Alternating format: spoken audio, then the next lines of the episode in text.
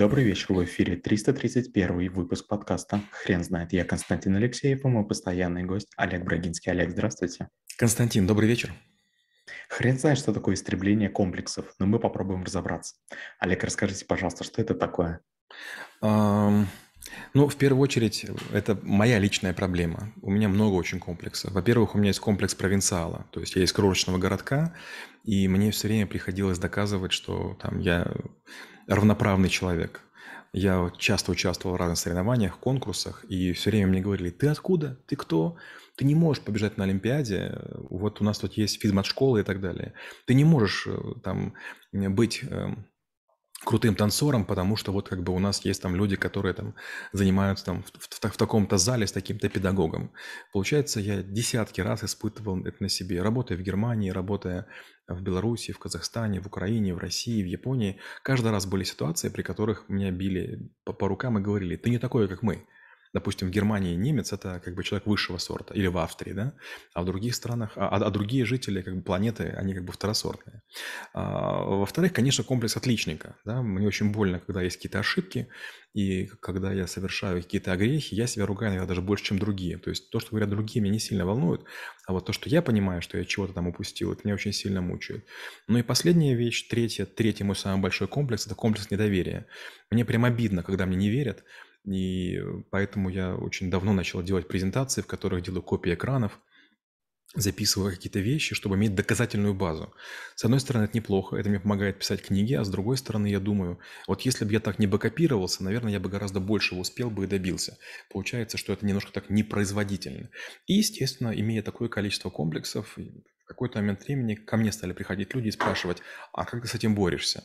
Например, опять же, продолжая комплексы, я очень боялся говорить.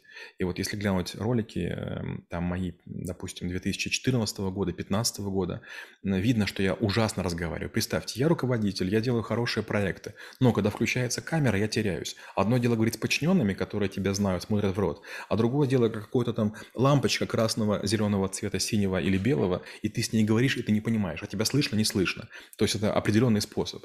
А, то же самое произношение. Было время, э, когда нужно было говорить то по-немецки, то по-японски, то по-английски. И понятно, что были люди, которые очень красиво говорили. А я из деревни, и поэтому у меня ни, одного языка не было нормального. Я и пишу плохо, и говорю плохо.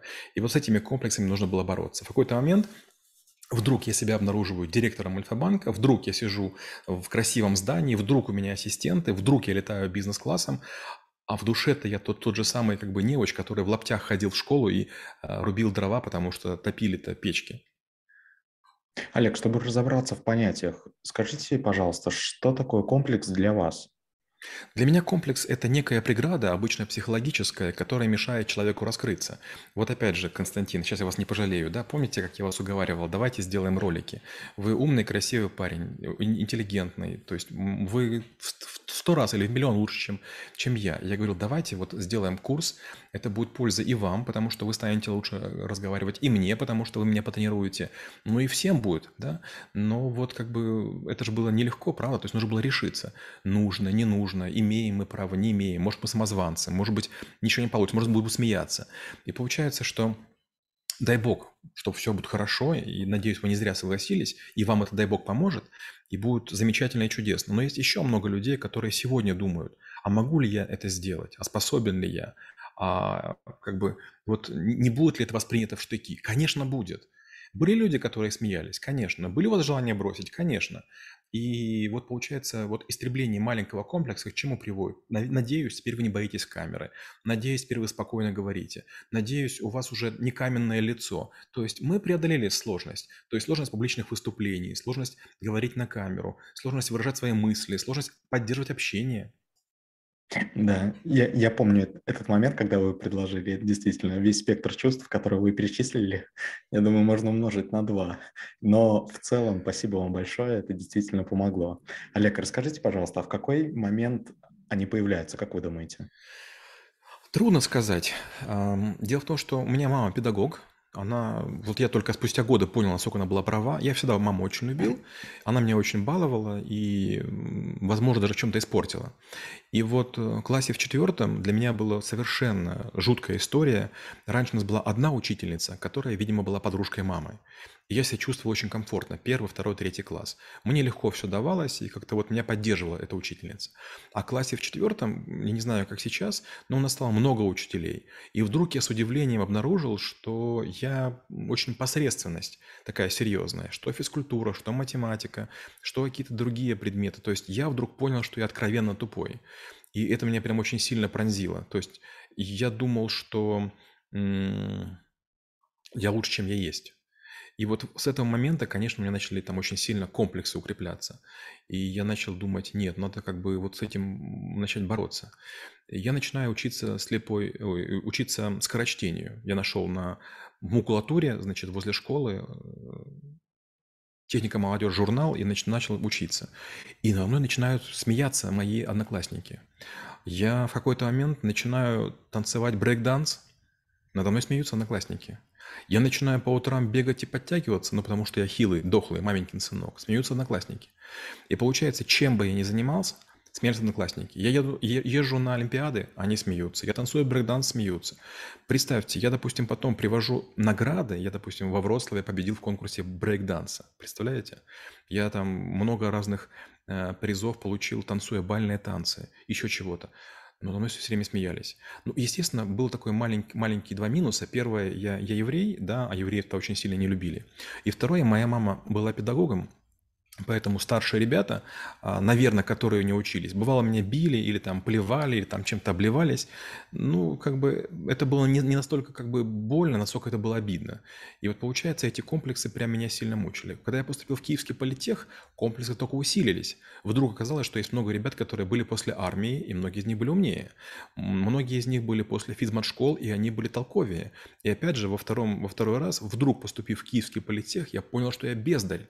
То есть потребовалось, наверное, три года, чтобы я выровнялся, и только курс там на пятом-шестом стал блистать. То же самое потом было на работе. То есть вроде бы я имею красный диплом, и вроде бы я аспирант, там у меня 10 лет преподавания, за плечами там какие-то неплохие написанные программы. Пока я айтишник, все хорошо. Меня вдруг переводят делать начальником безопасности. И у меня комплекс, боже мой, но безопасников же не любят, они все тупые. И да, пока я был айтишником, все меня любили, целовали руки. Только я безопасник, как бы нет-нет-нет, как бы мы с тобой не будем общаться. Олег, расскажите, пожалуйста, появилась ли у вас какая-то методология истребления а, комплексов? Да, несколько. Первое, не обижаться на тех людей, которые критикуют. Вот что бы я ни делал, мне все время критиковали. Я переезжаю в Москву, мне говорят, ты не патриот. Э, украинцы, а россияне говорят, слушай, ну ты же общаешься ужасно. То есть у тебя не очень чистая речь, ты пострижен просто как кретин. А у тебя одежда какая-то дурацкая. То есть все, что бы я ни делал, было плохо, причем для всех. То есть все, что я делал, не нравилось ни маме, ни папе, ни моим товарищам в одной стране, ни товарищам в другой стране. Переход между подразделениями всегда был очень тяжелый тяжелый, а я его сделал 13 раз. Мне говорили, слушай, ну ты хотя бы в IT хоть что-то разбираешься, куда ты в кредитчике идешь, какие рисковики, какой collection, какая стратегия, какая розница, какой корпоратив, какие инвестиции. То есть каждые полтора года мне говорили, как бы, ты, ты что, вообще идиот? Ну, то есть ты идешь туда, где ты абсолютно некомпетентен. И в какой-то момент я запомнил, как бы, вот такое состояние, когда я подумал, а вот сколько я буду на других оглядываться? Подождите, вот там мне повезло, я сделал несколько э, продаж своих бизнесов в очень молодом возрасте, я потенциально могу не работать. Почему я боюсь работу потерять? Почему я переживаю по поводу того, что другие люди подумают? Меня очень, очень прям сильно попустило. Потом была ситуация, при которой мы антивирус создавали с коллегами, он назывался УНА украинский национальный антивирус. И учитывая, что я знал иностранные языки, работал за границей, я отвечал за продвижение за границей. И когда мы полетели в Лондон, показали антивирус на большой выставке, э, то же самое в Ганновере мы на Цебете выступали. И мы такие были все несчастные. Опять же, мы плохо одеты, у нас очень маленькие стенды, очень убогое оформление. Мне так было неудобно. Но потом вдруг Э, были ситуации, при которых к нам приходили очень крутые ребята и говорили, слушайте, а как вы делаете это? И мы, значит, рассказываем, как мы делаем, они говорят, вау, как круто. Я вдруг понял, что да, мы плохо упакованы, да, мы выглядим нищими, да, мы какие-то такие сельские, загнанные там в угол, там в валенках перемещаемся, но оказалось, что головы-то не такие уж плохие. В какой-то момент времени надо просто понять, что в этом страшного ничего нет. Знаете, вот недавно мне писала одна дама, которые проводят марафоны желаний, типа там одно, второе, третье, мол, можем вместе посотрудничать. Я про себя подумал, подожди, ты правда думаешь, что мы с тобой можем что-то вместе сделать? То есть я вдруг увидел человека, который без комплексов, то есть человек, который плохо разговаривает, который плохо мыслит, который зарабатывает деньги, он думает, что он молодец. Я подумал, о, хоть раз я видел человека, у которого, наверное, комплексов больше, чем у меня. Олег, скажите, пожалуйста, а как человеку понять момент, когда он действительно истребил комплекс? Такой момент не наступит. Знаете, вот э, это как деньги. Когда вы зарабатываете деньги, сначала вам не хватает на доширак, потом вам не хватает, не знаю, там, на любимый стейк, потом вам не хватает на президентскую виллу на Мальдивах, потом вам не хватает на там, бизнес-джет, потом вам не хватает для того, чтобы, не знаю, там, сделать а, аквариум, в котором бы плавала китовая акула. А, многие богатые люди, они все время говорят, что не хватает на что-то. По разным причинам. Они в бизнес вкладывают, и какие-то другие задачи решают. То же самое с комплексами.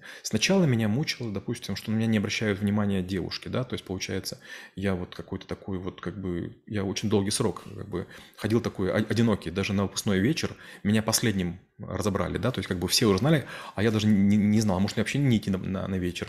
И вдруг ко мне подходит одна из девушек, с которой мы танцевали бальные танцы, и говорит, тебя же никто не взял. Я говорю, нет, она говорит, будешь со мной? А у меня выбора нет.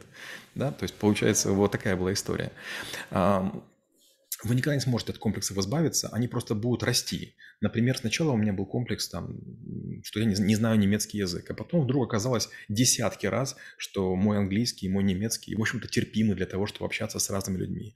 У меня было там, допустим, очень много комплексов в Японии. Японцы очень чистолюбивые ребята, они чистоплотные ребята. Они, допустим, меняют сорочки а, два раза в день. И у меня была проблема, я не мог надеть мятую сорочку. То есть им важно свежая, но она может быть мятая. Да?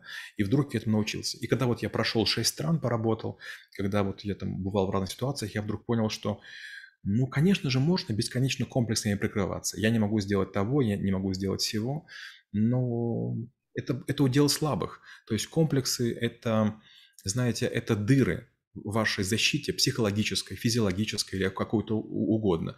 Просто не поворачивайтесь к людям, тем местам, куда вам будет больно, если ужалит пчела или там, не знаю, бросит камень.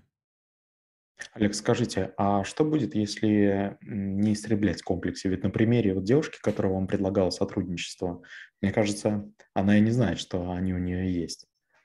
Да, и поэтому я часто говорю, что компетенции, комплексы, э, квалификация и много других вещей, а, вы можете их оценить в другом человеке, только если вы более развиты. Получается, если ваша линейка точнее, если вы находитесь выше, то вы видите дальше и это все замечаете. Поэтому по умолчанию нельзя думать, что вы самый лучший. Вот, допустим, есть тоже один персонаж, который недавно меня уговаривал, чтобы мы с ним сделали эфир. Он называет себя номер один, да? Хотя он проиграл, кажется, суд в Екатеринбурге. Ему запретили называться номером один.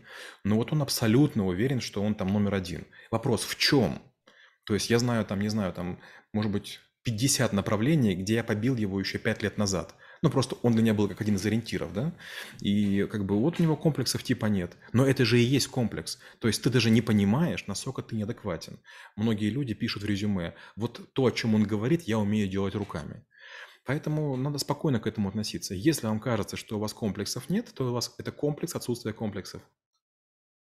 Олег, спасибо. Теперь на вопрос, что такое истребление комплексов, будет трудно ответить. Хрен знает.